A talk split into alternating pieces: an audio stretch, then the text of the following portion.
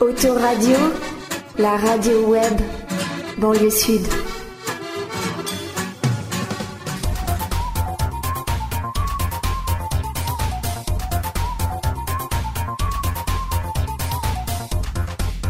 Auto solidaire, présenté par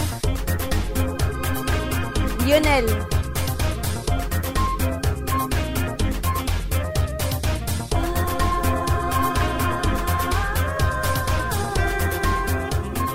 Bonjour à tous et bonjour à toutes, merci d'être avec nous pour cette 37e émission d'Auto Solidaire et cette deuxième émission consacrée aux anciens combattants de la résistance et aujourd'hui vous allez pouvoir écouter dans quelques instants un long entretien, enfin la première partie d'un long entretien avec Marcel Roucotte qui habite à Arcueil. Voilà, c'est tout de suite. Il y aura quelques pauses musicales avec des chansons extraites de plusieurs compilations, La vie quotidienne en chansons volume 1 de l'année 1940, les grandes chansons de la Libération volume 2 et aussi une compilation des chansons françaises d'anthologie sur le thème soldats, conscrits et déserteurs. Voilà, donc vous reconnaîtrez peut-être certaines chansons, je vous donnerai les titres à la fin de ce reportage. Bonne écoute sur autoradio.com. C'est parti Magnéto. Moi je suis Marcel Rocotte. J'habite Arcueil. Vous avez quel âge? Cette année, je viens d'avoir 90 ans. Vous étiez en train de me dire que hum, vous avez demandé une carte d'ancien euh, combattant J'avais demandé pour ma retraite parce que ça comptait, l'âge que j'avais resté dans la résistance comptait pour la, retraite. Pour avoir la carte d'ancien combattant, il fallait déjà avoir... Euh, avoir un témoignage, comme on avait été dans la résistance, parce que dans la résistance, il n'y avait pas de registre qui se tenait. Vous, par exemple, vous avez eu des témoignages de qui alors? Bah, De mes collègues qui étaient comme moi dans la résistance. Comme moi, j'ai fait témoignage pour d'autres, n'est-ce pas qui... Des fois, c'était les mêmes d'abord qui témoignaient les uns pour les autres. Vous avez euh, combattu euh, pour la France? Personnellement, moi, j'étais déjà... Euh, j'étais appelé comme soldat, n'est-ce pas? Je faisais mon, mon régiment déjà. J'étais parti au régiment, j'étais parti en 1937. 37, déjà j'avais 20 ans. Et vous étiez où à ce moment-là? Vous n'étiez pas sur Arcueil encore? J'étais à Saint-Paul-la-Coste, dans le Gard, dans une commune rurale, en pleine Cévennes. Et je suis parti donc euh, pour deux ans. Mais en réalité, la guerre qui a éclaté, ça m'a permis de faire euh, trois années, même un peu plus, au 141e régiment d'infanterie à Marseille, et de monter au front d'ailleurs dès novembre 1939. Et en première ligne, euh, je suis resté jusqu'au 17 janvier, c'est le jour de mon anniversaire, c'est pour ça que je me rappelle, dans les trous gamelins, où j'ai eu les pieds gelés. Donc, euh, j'ai été renvoyé à l'arrière, bien sûr. Et je me trouvais donc euh, encore dans l'armée. Après avoir eu le pied là, ils m'ont renvoyé dans un régiment. Ça s'est un peu amélioré. Mon régiment est parti en Norvège pour combattre euh, les Allemands qui, qui étaient dans la, dans la baie de la Norvège. Je ne me rappelle pas comment ça s'appelle et nous, les, éclopés, nous sommes retournés sur Marseille et nous avons été combattre sur le front italien pendant un mois ou deux, je crois. Enfin, sitôt à la débâcle. Là-bas, ça a été la débâcle également et nous sommes retournés chez moi. Je suis retourné chez moi le 15 juillet 1940. Et déjà, en arrivant le 15 juillet 1940, j'avais une très mauvaise nouvelle à apprendre, c'est que mes deux frères qui, étaient euh, des militants communistes et syndicalistes, ils avaient déjà été arrêtés, ils étaient cheminots, ils avaient été arrêtés et envoyés dans un camp dans la Haute-Alpes, au Fort Château, je crois ça s'appelait. Moi-même, euh, je me suis méfié un peu parce que comme j'avais déjà milité avant-guerre et qu'ensuite, euh, dans l'armée également, j'avais passé le conseil de guerre. heureusement d'ailleurs, parce que 4 ou 5 jours après, les gendarmes venaient, la police venait pour savoir où, j'habitais et, si on m'avait vu. Quoi. c'est là que je suis parti dans, dans le brouillard, comme on disait à l'époque, et que je rejoins rapidement les. Ça s'appelait à ce moment-là l'OS, n'est-ce pas? OS, ça voulait dire euh, service d'ordre, voilà. C'était nous qui étions, par exemple, euh, notre premier travail, ça a été d'accompagner les ménagères qui protestaient pour avoir de la nourriture, etc., de les protéger contre la police. Quoi. Et bon, je suis parti de là, euh, je suis parti sur la Grande Combe. J'étais à Saint-Paul-d'Acoste, c'était une distance de 15 km. Et là, je rejoins les premiers groupes de camarades qui étaient comme moi, qui étaient déshérités parce qu'on n'était pas encore organisé. On avait eu seulement un appel euh, qui était très vague de Maurice Torres et de Jacques Duclos qui disait qu'il fallait résister partout où on se trouvait, n'est-ce pas? Mais cet appel euh, qui datait de juin 1940, on était organisé, mais sans, ramification à ce moment-là avec ce qu'ils appellent le centre, puisque la France a déjà été coupée en deux, n'est-ce pas? Rapidement. On était donc dans la zone sud. Et ensuite, euh, ces OS sont devenus les frontières partisans. Et c'est là que j'ai fait ensuite toute ma carrière euh, dans les frontières partisans. D'abord dans le Vaucluse, j'ai été ensuite euh, sur Marseille, parce que toutes les personnes qui, tombaient, qu'on disait, il fallait les remplacer par d'autres d'autres camarades. Ceux qui restions, bon, bah, on était promus responsable de section, responsable fédéral. C'est comme ça que de fil en aiguille, je suis arrivé à être le, responsable interdépartemental. À tour de rôle, euh, je me suis occupé du Var, les Alpes-Maritimes euh, et des, des, basses Alpes qu'on appelait l'époque. Aujourd'hui, c'est Alpes d'Haute-Provence. Le colonel était dans la finance, le commandant était dans l'industrie, le capitaine était dans l'assurance. Et le lieutenant était dans l'épicerie.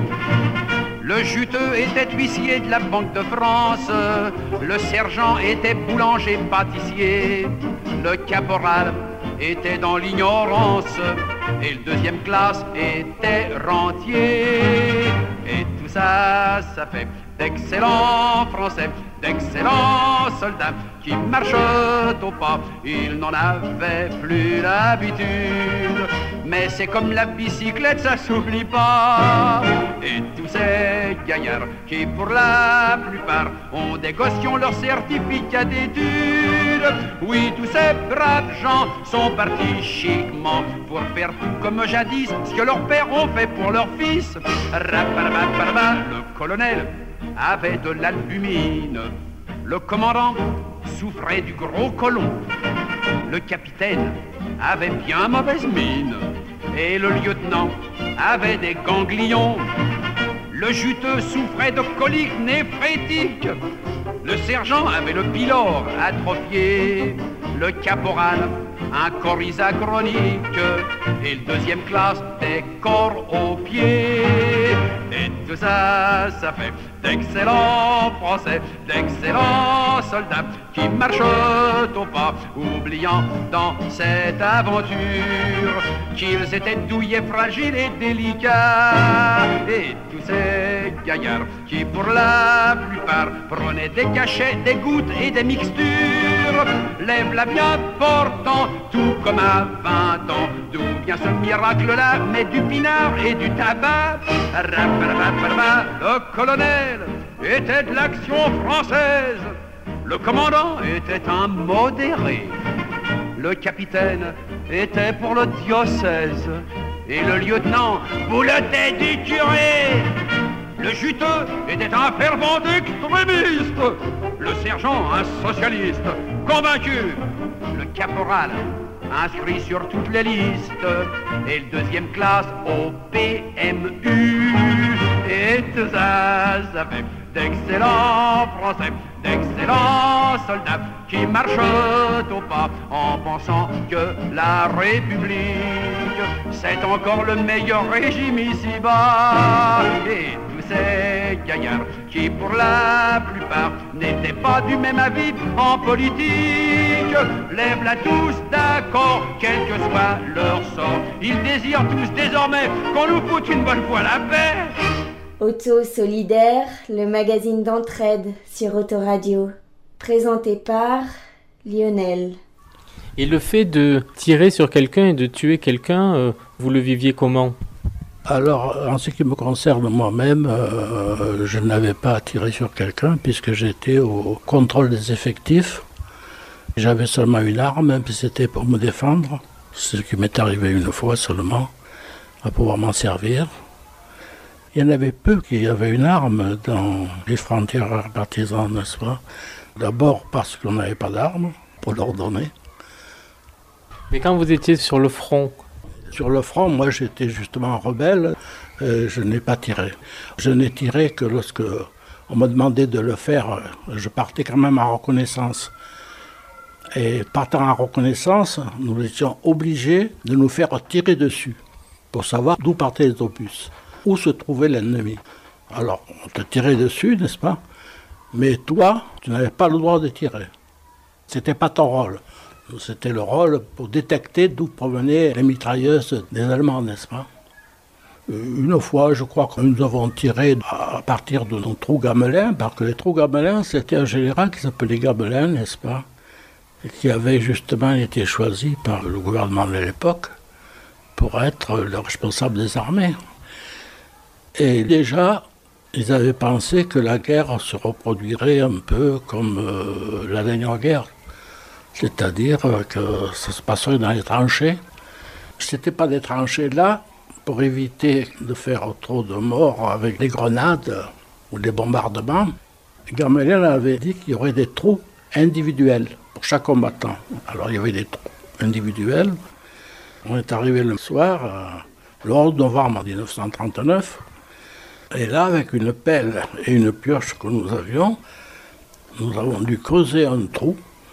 Tu le creusais à la profondeur que tu voulais, mais tu avais intérêt que ta tête ne dépasse pas, parce que si ta tête dépassait, ça voulait dire que les ennemis pouvaient te tirer dessus. et donc à chaque fois c'était vous qui faisiez votre propre trou. Là, oui, parce que nous étions punis, mais sinon les trous avaient été faits avant, n'est-ce pas? La, plupart des trous avaient été faits avant. De façon générale, les trous déjà étaient faits avant la guerre. Mais là où nous étions allés, dans ce champ de betteraves-là, n'est-ce pas Où il manquait des trous, peut-être, n'est-ce pas où Ils n'étaient pas faits assez reprochés, n'est-ce pas? Ou alors ils avaient changé peut-être la position, ils avaient reculé ou avancé, enfin. Et nous, la compagnie dans laquelle je voyais à ce moment-là, nous étions une trentaine de soldats, tous punis quand même, parce que c'était par punition qu'on nous avait fait partir avant, n'est-ce pas Que nous avions envoyé en première ligne. Et nous faisions ces trous-là, alors tu les faisais, et, comme nous étions punis aussi, habituellement dans ces trous, tu étais relevé, tous les huit jours, tu étais relevé, et tu t'es renvoyé un peu en arrière à petit village de la Moselle, un peu en arrière, où on se reposait. Mais comme tu étais puni, on t'a laissé du 11 novembre qu'on est arrivé jusqu'au 17 janvier. Et la nuit du 16 au 17 a été une nuit très froide, qui a gelé, je ne sais pas combien, euh, moins 10 ou moins 20 peut-être. Moi j'ai eu les pieds gelés, d'autres ont eu le côté, d'autres ont eu les mâchoires, enfin voilà ce que c'était que les trous gamelins. Donc vous personnellement vous avez tué euh, personne, mais euh, vous avez discuté avec des personnes euh, qui elles ont tué. En 39-40, je crois que personne ne voulait se battre. Et surtout pas les personnes qui étaient mariées. Ils passaient leur temps à écrire à leurs femmes, à leurs enfants, etc. Et ils ne pensaient pas du tout à les tuer les Allemands. Personne ne voulait se battre en 40. C'était pas comme en 14, n'est-ce pas, où on partait avec la fleur au fusil en, en chantant la Marseillaise. Il n'y avait pas du tout le même état d'esprit. On sortait du Front populaire. Trois ans avant, c'était le Front populaire. Le Front populaire avec tout ce que ça nous donnait comme idéologie, n'est-ce pas ou comme Non, je sais pas. Les gens déjà été marqués par la guerre de 14. La plupart d'entre nous, peut-être, avaient même lu le livre de Barbus. Ou, ils, avaient, dans, leur, dans leur commune rurale, là, il y avait encore les noms de tous ceux qui étaient restés à la guerre. Hein. C'était, une véritable tuerie, la guerre de 14. Et voilà qu'on nous parle de guerre sous le jour venu du genre humain. Va falloir gagner nos frontières et risquer Iras-tu selon le sort des astres, risquer ta peau ou tuer ton prochain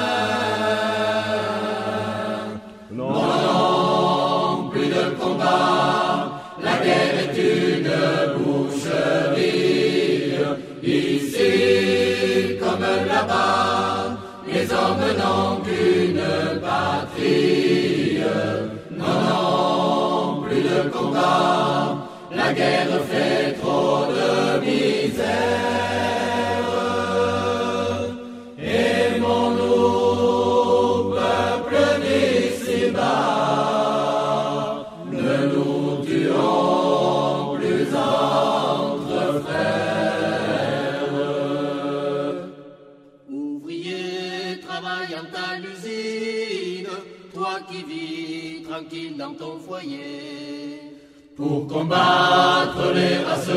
voisines, va falloir quitter ton atelier. Iras-tu selon le sort des astres? Risquer ta peau ou tuer ton prochain.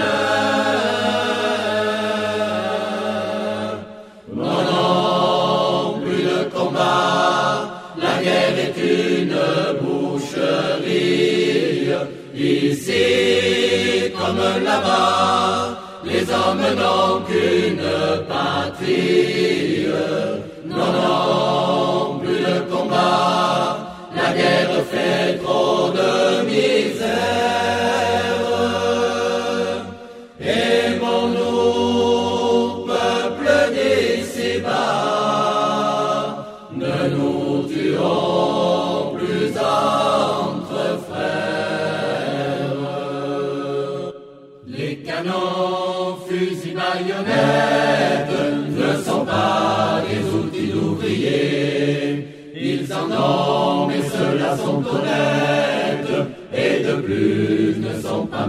Meurtriers. L'acier d'un couteau de charrue vaut mieux que celui d'un lebel.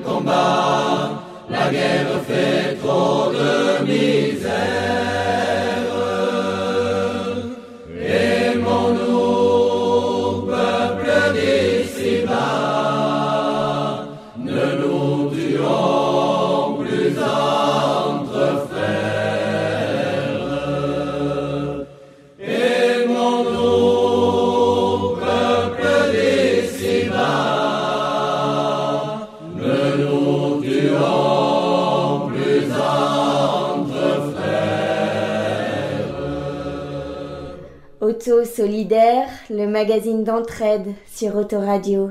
Présenté par Lionel.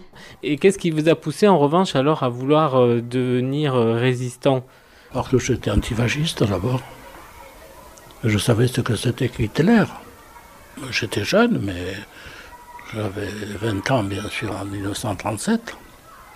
Mais j'avais déjà fait le coup de poing contre les, les ligues factieuses du général de Rock à Alès, dans le Gard. Par la suite, dans la résistance, j'ai trouvé beaucoup de gens qui ne voulaient pas de l'occupation. Ils n'étaient pas forcément anti-allemands, mais ils étaient surtout anti-occupants, quoi. À ce moment-là, quand vous étiez résistant, vous avez vu beaucoup de personnes arrêtées, euh, des juifs notamment arrêtés, peut-être même des gens euh, tués euh, sous vos yeux? Non, j'ai pas vu des gens tués sur mes yeux. Mon travail d'abord consistait à ça, puisque je, je faisais un peu la, euh, la police à l'intérieur de l'organisation, quoi. C'était ça, moi. Les objectifs, toutes les personnes qui rentraient dans la résistance, je devais les voir, je devais voir s'ils étaient honnêtes dans leurs déclarations, etc.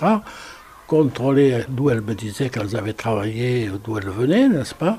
Contrôler avec d'autres témoignages que nous avions par rapport à d'autres, que nous avions déjà enrôlés. Et vous fournissiez des papiers parce que beaucoup de résistants avaient des surnoms, ils avaient des papiers avec un autre nom. Tout le monde, effectivement, qui, qui était dans la résistance, on était clandestins. On ne se promenait pas avec nos propres papiers. Vous-même, vous aviez un surnom? Oh, j'en ai eu plusieurs. Chaque fois que je changeais de lieu, même, même, même quand je ne changeais pas de lieu, quand j'allais voir euh, différentes communes, comme dans le Var, par exemple, ou dans le maritime, ou dans les Bouches-du-Rhône, je me suis fait appeler André, Gaston. Yves, c'était celui qui m'était resté le plus longtemps, peut-être, et qu'on me connaissait sur le plan de la zone, n'est-ce pas Ceux qui ne changeaient pas des noms, par exemple, c'était les personnes qui nous aidaient et qui restaient sur le plan local. Sur le plan local, et d'abord, et qui ne voulaient des fois pas déménager. Parce que pour faire partir les gens de chez eux, même les jeunes de chez eux, c'était épouvantable. Les hommes mariés, vous y arriviez difficilement. Hein. Il fallait attendre qu'ils aient été perquisitionnés des fois ou qu'ils aient eu des années avec la police pour décider à partir, sinon ils, restaient sur place. Les paysans, par exemple, il y avait beaucoup de paysans qui nous aidaient pour faire les boîtes aux lettres, pour, récupérer les cas les blessés, les malades surtout. Alors eux, ils ne pouvaient pas partir, ils avaient leur champ. Et puis partir, c'était même se dévoiler. Ça voulait dire qu'on ne le voyait plus, ils, devaient dans la résistance. Alors on les faisait rester chez eux, ils faisaient des boîtes aux lettres, ils recevaient des messages, ils faisaient courrier des fois aussi. Comme ils allaient dans les marchés, tout ça, ça permettait de, faire porter notre courrier, parce que tout notre courrier naviguait que par porteur ou par porteuse. Le travail que je faisais était très intéressant très instructif, mais il avait inconvénient d'être très long, très long pour vérification. Et nous avons guère été infiltrés, les francs-tireurs partisans. Le moins sans doute de toutes les autres organisations de la résistance. Mais les autres ont été infiltrés, on le voit maintenant avec tout ce qui se dévoile, avec, y compris Moulin quand il est arrivé. Déjà, on était bien, bien organisés, disons. Mais il n'a pas empêché les infiltrations. hein. Vous l'avez rencontré, vous, Jean Moulin? Non. Par contre, j'ai rencontré la madame euh, qui est décédée là dernièrement. Aidez-moi à dire son nom. Lucie Aubrac. Aubrac, c'est ça. Je l'ai rencontrée, elle surtout. Monsieur Aubrac, je l'ai vu après, mais elle, je l'avais connue à, à Lyon. Elle n'était pas dans le même groupe que nous, c'est pour cette raison. Elle était dans le groupe Libération, elle. Libération Sud.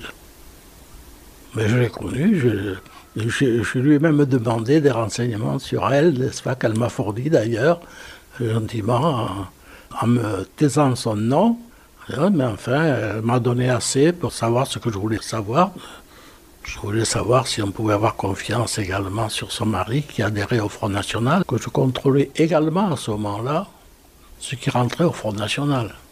Les FDP et le Front National, c'était le Parti communiste qu'ils avaient créé de HKZ. Enfin, moi-même, je n'ai pas pu me préserver moi-même, puisque les Allemands sont venus jusqu'à me, coincer à Lyon, quoi. Ils m'ont coincé d'abord avant, mais enfin là, ils m'ont coincé à, à Ils Lyon. ont arrêté, là Non, Non. ah non, j'ai jamais été arrêté. Me- J'ai toujours eu une chance de vénard, parce que les camarades m'ont dit Oh, toi, tu étais plus prudent que nous. C'est pas vrai. Il n'y a pas de prudence, il y a, il y a la chance. J'ai eu la chance de passer au travers. À quatre ou cinq reprises, j'ai eu une chance de cocu. J'étais peut-être les deux en même temps. J'étais cocu, j'étais chanceux aussi. Je peux vous dire, euh, les trucs que j'ai échappé de belles, c'est d'abord La première fois, c'est dans le Var encore, à Draguignan, où je me trouvais. Et à Draguignan, il y avait un contrôle des papiers fait par la gendarmerie. Je me trouvais sur le quai de la gare de Draguignan pour rentrer à Toulon. J'ai ma chambre à Toulon. Et là, il y a un gendarme qui me dit Oh, Marcel, qu'est-ce que tu fais là? Oh là là. Oh, non, non, il dit à son collègue, pas besoin de lui demander les papiers. Je connais, je connais Marcel, dit ça. Puis j'ai pris de haut, j'ai dit ça, vous vous trompez, monsieur, dit ça. Voilà mes papiers, tout ça. Non, non, ils m'ont jeté les papiers à la figure, etc. enfin, dans la main à nouveau. L'autre voulait bien quand même, euh, peut-être les voir, enfin. Et je sors, de, bien sûr, de la. J'attends plus le train. je sors de la gare et je vais prendre un autobus. Je savais qu'il y avait un autobus qui partait sur, sur Toulon dans la soirée ou je sais pas quand, enfin, après. Et lui, voilà, qui m'enjambe le pas. Il sort et vient encore me rabâcher là-bas. Mais Marcel, moi je te connais. euh, je, suis- même un protestant, tu sais bien. Et les protestants, nous protestons, nous sommes contre, etc. Moi, j'ai dit ça, vous pouvez être crié, mais disons ça, moi, je ne vous connais pas et vous m'avez jamais connu. Vous ne pouvez pas dire que je m'appelle autrement que ce que je m'appelle. Puis, je suis à Libération qu'il avait, il avait combattu dans la gendarmerie en tant que résistant.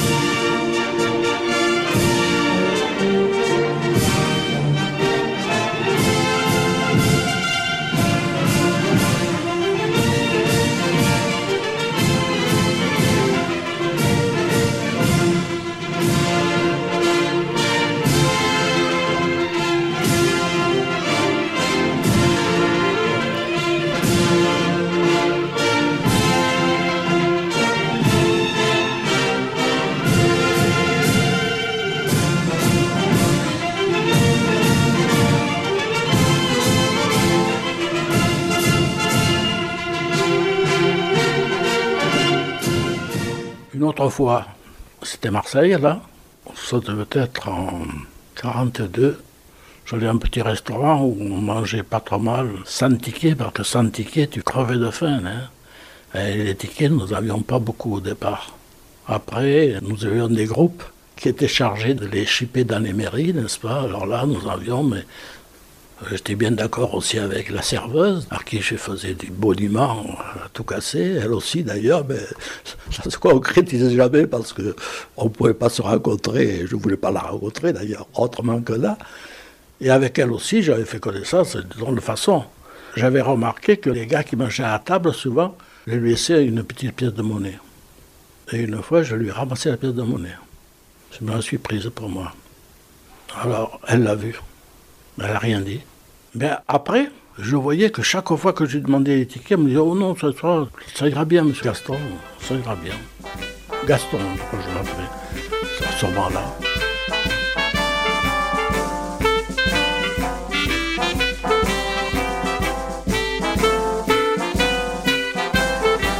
Pour le repos, le plaisir du militaire, il est là-bas, à deux pas de la forêt. Une maison au mur tout couvert de lierre, au vrai poilu, c'est le nom du cabaret. La serveuse est jeune et gentille, légère comme un papillon, comme son bas, son œil frétille. Nous l'appelons la Madelon, nous en rêvons la nuit, nous y pensons le jour. Ce n'est que Madelon, mais pour Madelon vient nous servir à boire, sous la tonnelle on frôle son jupon, et chacun lui raconte une histoire, une histoire à sa façon. La Madelon pour nous n'est pas sévère.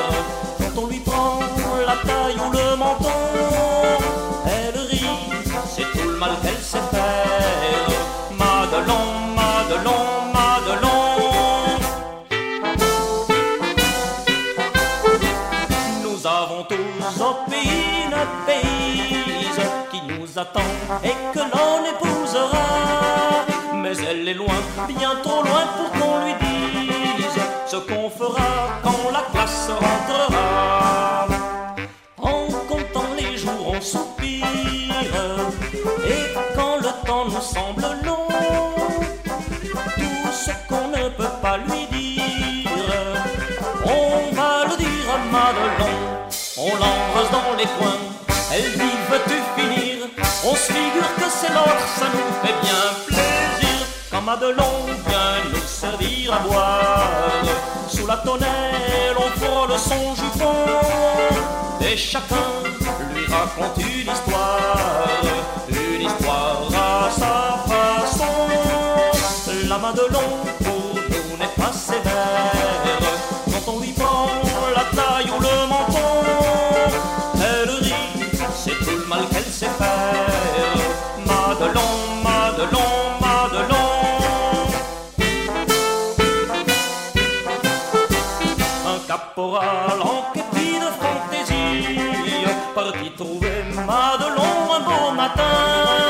et fou d'amour, lui dit qu'elle était jolie, et qu'il venait pour lui demander sa main. La Madelon, pas bête en somme, lui répondit en souriant. Et pourquoi prendrais-je un seul homme?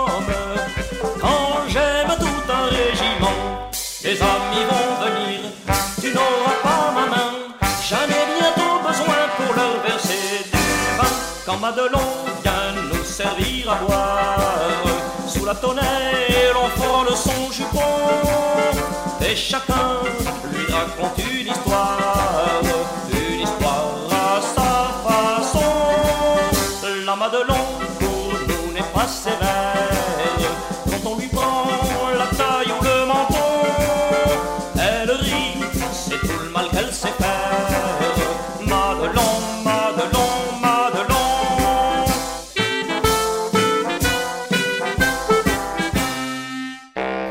je m'asseyais toujours à la même place.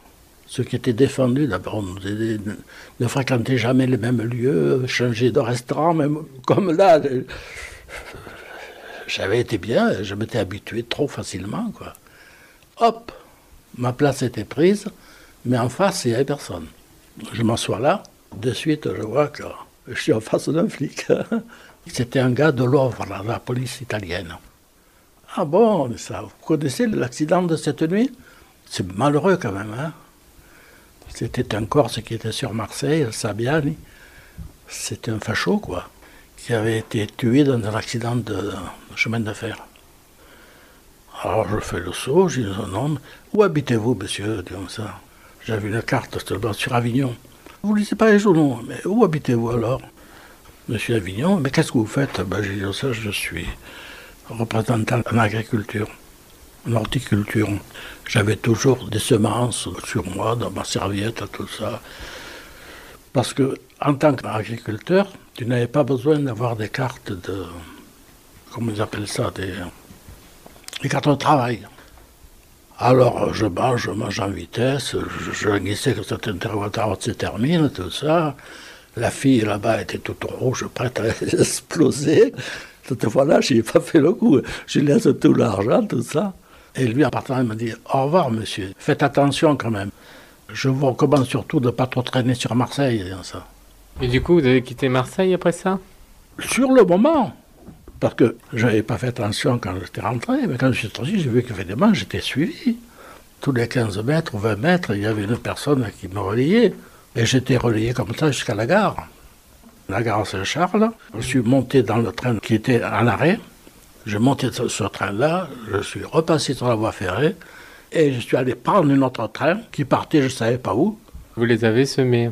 Là, je les ai semés. Et pour vous arrêter, là, il aurait fallu qu'ils vous surprennent. euh, Non, ils te suivaient, là.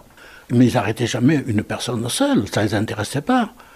Ce qui les intéressait, hein, c'est d'arrêter 10, 15 ou 20 personnes. D'ailleurs, si en sortant de là, j'avais été à un rendez-vous, si j'avais été dans une autre maison, à ma planque, par exemple, euh, je ne sais pas depuis quand ils me suivaient, mais Mais il n'y a pas eu de retombée, là. Il n'y a pas eu d'autres personnes, de, de, nos amis à nous, qui ont tombé, n'est-ce pas? C'est-à-dire que dans cette filature-là, il n'y en a pas eu d'autres.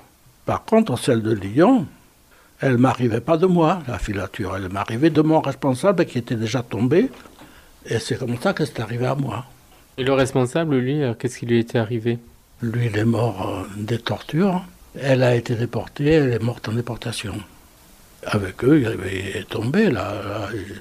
il y a eu une quinzaine de personnes parce qu'ils avaient frappé fort. Moi, c'est elle qui a sans doute parlé, ou alors on lui a trouvé sur elle une photo à moi où il devait me renouveler ma carte. Et là, j'avais donné cette photo-là, etc. Et alors, c'est elle sans doute qui a dû dire qu'elle avait eu rendez-vous avec moi à tel endroit.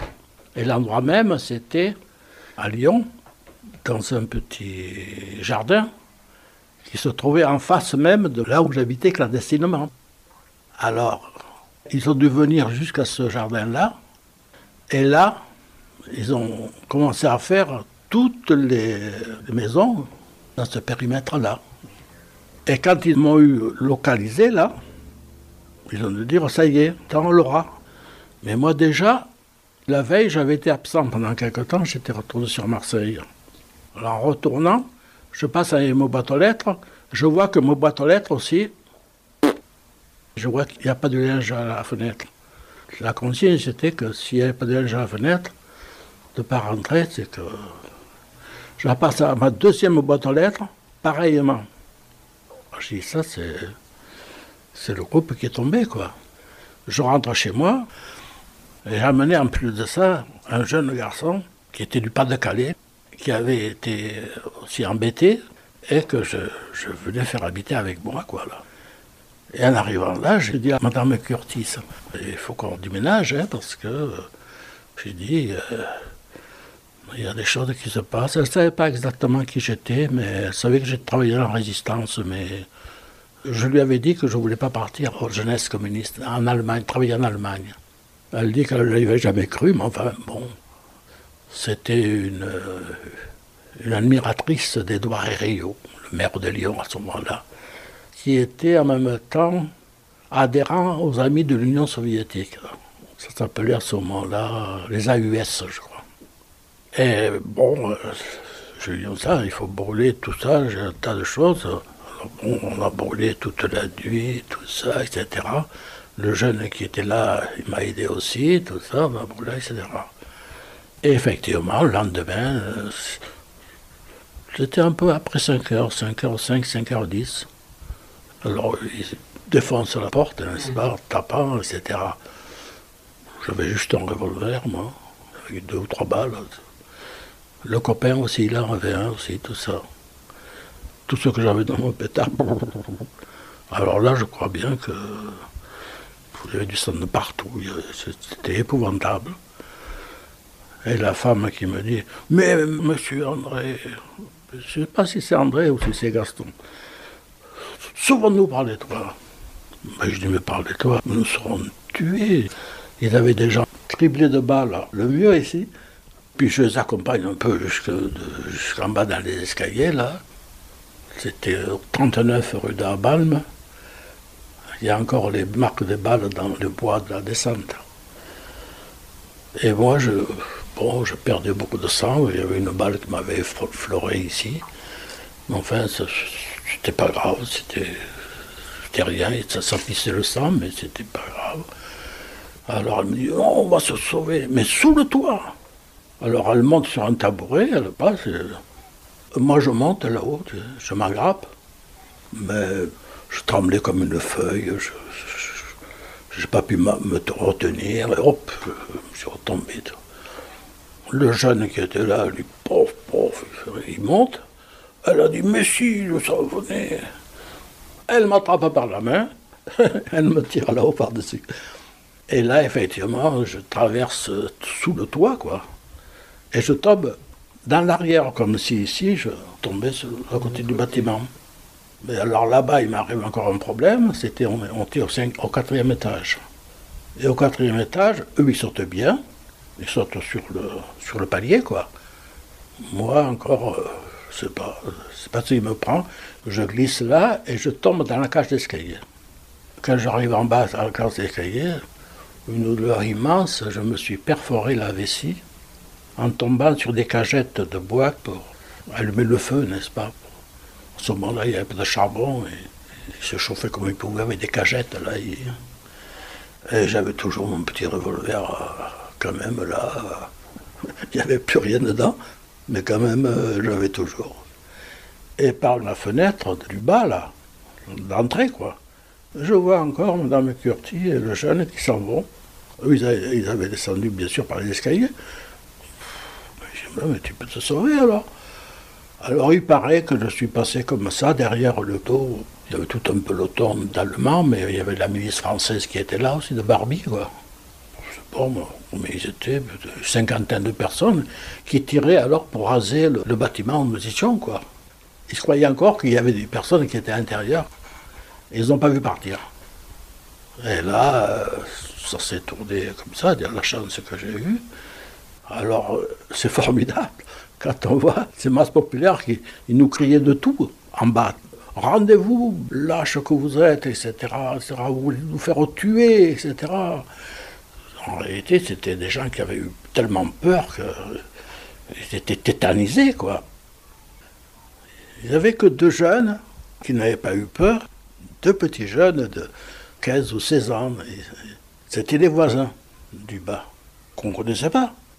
Alors après, l'assaut à la, maison, on a su ça après, après la libération, quand on les a vus.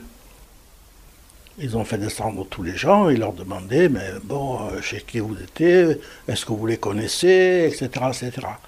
Alors eux, ils ont dit oui, nous on les connaît. Mais il y a longtemps qu'ils sont partis, hein. Il y a au moins 4 heures ou 5 heures qu'ils sont partis. Oh, vous ne les aurez pas. Alors ceux-là, ils, ils ont giflé, ils ont, ils ont tombé à terre. Hein. Une fois que j'ai été dans le tramway, j'étais sauvé parce que quand je suis monté comme ça, tout le monde est descendu, n'est-ce pas? Il y a eu que le, que le conducteur qui ne m'a pas adressé la parole, ni rien, etc. Qui ne m'a pas demandé mon billet de train, rien du tout. non, non. Et qui m'a déposé, euh, il m'a arrêté euh, là où je, où je lui ai demandé. Et donc là, quand vous êtes descendu du tramway, Ah ben là, j'avais, là, là, je savais que j'avais une planque. C'était une boulangère. J'avais connu tout à fait au début que j'étais arrivé à Lyon. Tout le monde était dans la résistance, là. Le père, la mère, euh, la fille, et le fils. donc là, on a pu vous soigner? Là, ils m'ont, ils, ils m'ont, ils m'ont amené avec leur voiture dans le maquis de Lazergue. Ils m'ont déposé d'abord dans une autre euh, maison paysanne. Et de cette maison paysanne, le maquis est venu me chercher avec une voiture pour m'opérer sur une échelle, n'est-ce pas, nature. Avec beaucoup de douleur. Et mal encore, puisque il m'avait laissé un morceau de chiffon des pantalons qui étaient restés dans la blessure. Victoire, victoire, c'est la fille de Madelon. Victoire, victoire, c'est le cri de la nation. Les hommes sont amoureux de son sourire, de ses yeux. Ils n'ont tous qu'un seul espoir, c'est d'enlever la victoire. Victoire, victoire, c'est la fille de Madelon.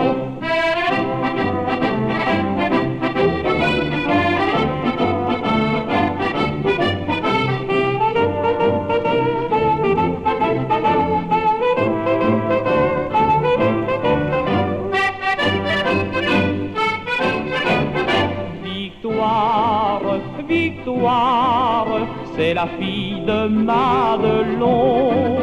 Victoire, victoire, c'est le cri de la nation. Tous les hommes sont amoureux de son sourire, de ses yeux. Ils n'ont tous qu'un seul espoir, c'est d'enlever la victoire. Victoire, victoire, c'est la fille de Madelon.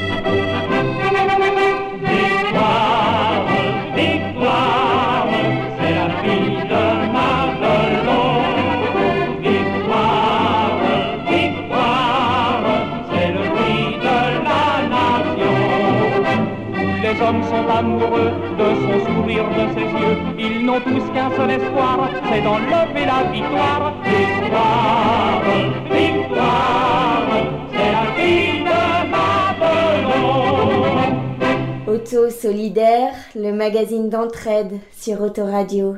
Présenté par Lionel. Et ça, c'était en quelle année? Ça, c'était le, euh, en mars et juin 44. C'était l'année de la libération. Lyon a été libéré au mois d'août, après. Bon, même je suis arrivé à Paris ensuite euh, en novembre. En novembre 44, vous êtes arrivé à Paris. Je suis à Paris pour. J'étais déjà au journal La Terre. J'avais sorti déjà quelques exemplaires pendant la période clandestine. C'était un journal qui défendait les paysans, là. Vous connaissez le journal La Terre, non? Non, non, je ne connais pas. C'était l'hebdomadaire paysan du Parti communiste français, qu'on avait sorti en 1937, et qu'ensuite nous avons continué, quand la presse du Parti communiste a été interdite, nous avons continué à sortir des exemplaires euh, du journal clandestinement, quoi. Donc ça, c'est quand vous êtes arrivé à Paris que vous avez euh, travaillé pour le journal. C'est-à-dire que là, euh, il y a eu la libération de Lyon. Libération de Lyon, j'ai continué à me faire soigner parce que euh, il a fallu que je retourne à l'hôpital pour me faire justement une deuxième opération. Et là ensuite, bon, chacun de nous a, a choisi d'autres voies. J'ai pas voulu rester dans l'armée parce que c'était pas mon job. Il y a beaucoup de camarades qui restaient dans l'armée parce que la guerre n'était pas terminée. Et ils poursuivaient les troupes dans les Vosges. euh, les Vosges, ils ont été libérés qu'au début de 45, je crois. Mais moi, je voulais pas rester dans l'armée. J'ai assisté au congrès des CDAP à Toulouse à ce moment-là. Les CDAP, c'était les comités de défense et d'action paysanne que nous avions créés en période clandestine. On demandait aux paysans de ne pas livrer leurs denrées aux Vosges, au moins possible, n'est-ce pas? De cacher leurs denrées, de la réserver pour le maquis, etc. etc. Et là, il y a eu le congrès. euh, C'était en octobre. Et c'est là qu'il y avait Valdec Crochet, qui lui, avait été à Londres, et qui était un des responsables de ce journal avant-guerre. Il est venu me dire, mais est-ce que tu as décidé de faire ta vie dans l'armée, etc. Oh, j'ai dit non, ça ne m'intéresse pas. Bon, bon, écoute, si tu veux monter chez moi, à Paris, on te prend. Alors j'ai dit non au départ. J'ai dit non, mon Paris, je n'ai pas envie de devenir parisien. Je n'avais pas du tout envie de devenir parisien. Je me voyais mal venir dans un bureau d'abord. J'avais fait qu'un travail manuel, l'avant-guerre, j'étais. J'avais commencé à être berger. Vous aviez des rêves, euh, malgré tout, à la fin de la guerre? Ah ben on avait, on avait le grand rêve d'avoir liberté. C'était un des premiers rêves que nous avions. C'est que celui qui n'a pas connu le régime de Vichy euh, ne peut pas savoir ce que c'est qu'un régime fasciste. hein. Mais effectivement, euh, le premier des rêves, c'était celui de, de dire bonjour à son copain si on voulait aller dire bonjour. C'était le- la possibilité d'aller au cinéma si on voulait au cinéma, sortir avec une fille si on voulait sortir avec une fille. C'était tout ça le rêve. Moi, je me rappelle que pendant la période, ça n'a pas duré longtemps, ma période je restais à Alès, là. mais c'était épouvantable avec la milice qu'il y avait. Tu avais des jeunes de ton âge, des petits voyous là, qui avaient endossé l'habit de la milice euh, à Pétain, n'est-ce pas? Et qui venaient te demander des papiers. Et ils disaient, ah, euh, on va vous dresser, disons ça. Non, mais où est-ce que vous avez été cette nuit Ou la nuit dernière, etc. Tu, tu pouvais rien faire. Ça vous a donné envie, vous avez voulu euh, continuer à, à vous engager, à militer pour euh, la liberté, pour Oh, euh, bah, ça, ça a les été- droits Pour moi, ça a été déterminant. Je m'étais déjà un peu engagé avant-guerre, n'est-ce pas Quand j'avais adhéré au Parti communiste, moi, et au syndicat, c'était à CGTU à ce moment-là. Moi, c'était pour défendre mon, mon pain, n'est-ce pas et, et aussi mais pour la liberté. Déjà, je- on savait ce que c'était que le fascisme, etc. J'ai adhéré au Parti communiste, j'avais 15 ans, 16 ans. À Paris, donc vous avez fait de la politique à côté? Ah, à, à Paris, alors, je ne voulais pas rester à Paris. Valdec m'a eu un peu par. Moi, mon rêve, c'était toujours de retourner à Alès ou dans les Cévennes. Et je pensais avoir plutôt un travail manuel qu'un travail, qu'un travail de secrétariat. Et il y avait votre famille à Alès Nous étions 12 enfants. Vous avez parlé au début de deux frères qui avaient été euh, arrêtés et envoyés. euh, Dans les, dans les camps. Mais ceux-là, ils sont revenus des camps. Ils ont été déportés ensuite à Alger. Justement, Alger, même, ils ont été libérés avant nous. Et bon, les deux sont revenus. Mais j'ai eu trois autres frères qui sont engagés dans la résistance. Un qui était instit, instituteur, qui est mort en déportation. Enfin, il a tenté de s'évader et il s'est noyé dans le Danube. Et nous étions une famille de militants et de syndicalistes. Mon père, lui, c'était un narco, un narco-syndicaliste. Il avait fait son tour de France euh, le compagnon du devoir, là. Des ébénistes. Dans son vieux par-dessus râpé, il s'en allait l'hiver, l'été, dans le petit matin frileux. Mon vieux, il y avait qu'un dimanche par semaine, les autres jours c'était la graine qu'il allait gagner comme on peut. Mon vieux, l'été, on allait voir la mer. Tu vois, c'était pas la misère, c'était pas non plus le paradis. Et ouais, tant pis. Dans son vieux par-dessus râpé, il a pris pendant des années le même autobus de banlieue. Mon vieux, en rentrant du boulot, il s'asseyait sans dire un mot. Il était du genre silencieux. Mon vieux, les dimanches étaient monotones. On ne recevait jamais personne. Ça ne le rendait pas malheureux.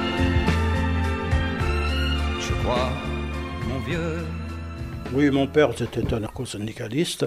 Lui, avant-guerre, euh, il disait des fois l'humanité, il nous l'a porté parce que euh, mes frères aînés faisaient pression sur lui. Et il voyait que la lutte armée. Et cependant, après, quand il a fallu rendre les fusils, alors lui, ça a été le premier à aller rendre son fusil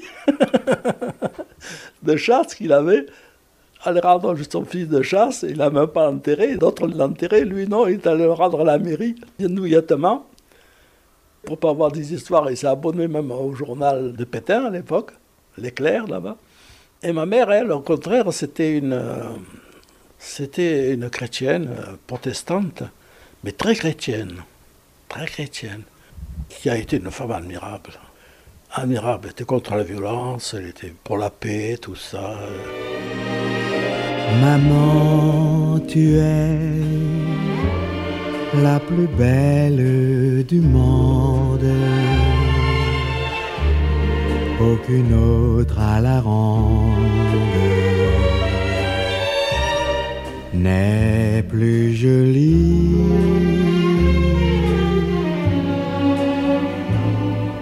Tu as pour moi Avoue que c'est étrange, le visage d'un ange du paradis.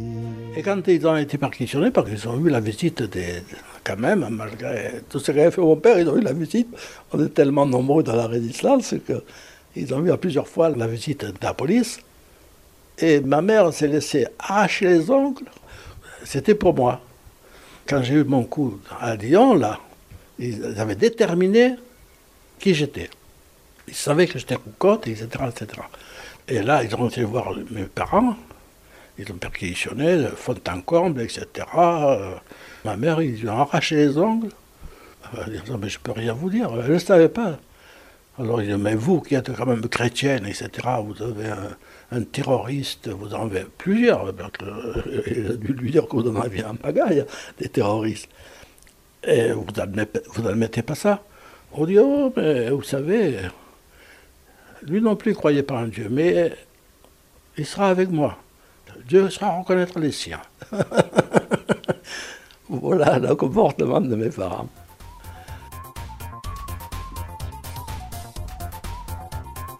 Voilà, ainsi s'achève ce numéro. Alors, je vous donne tout de suite les titres des chansons que vous avez pu entendre. Dans l'ordre, ça fait d'excellents français. C'était une chanson de Maurice Chevalier. Puis vous avez pu entendre Non, non, plus de combat. Vous avez peut-être reconnu ensuite la marche de la deuxième DB, mais aussi peut-être Quand Madelon, une chanson très connue. Moi, c'est, je la connais, c'est mon oncle l'a chanté euh, souvent. Voilà, mon parrain qui a dû l'apprendre, qui n'a pas fait la guerre, donc qui a dû l'apprendre lors euh, de son service militaire, une chanson donc il chantait souvent Quand Madelon. Et puis pour rester avec la fille Madelon, il y a eu ensuite la chanson Victoire la fille à Madelon. Vous avez pu bien sûr reconnaître aussi Daniel Guichard avec euh, Mon Vieux, et puis Henri Salvador et Maman la plus belle du monde. Voilà, n'oubliez pas que cette émission est rediffusée toutes les 3 heures environ jusqu'à demain 18h en alternance avec Cause Toujours, l'émission qui est diffusée tous les premiers jeudis du mois à 20h30 sur autoradio.com, donc c'est ce soir. Et puis rendez-vous donc jeudi prochain à partir de 19h pour écouter la deuxième et dernière partie de cet entretien avec Marcel Roucotte, ancien combattant de la résistance. Il nous parlera donc de sa vie après la résistance, quand il est arrivé sur Paris, qu'il a travaillé au Journal de la Terre. Ce sera tout ça la semaine prochaine. Bonne soirée à l'écoute de Radio. Au revoir.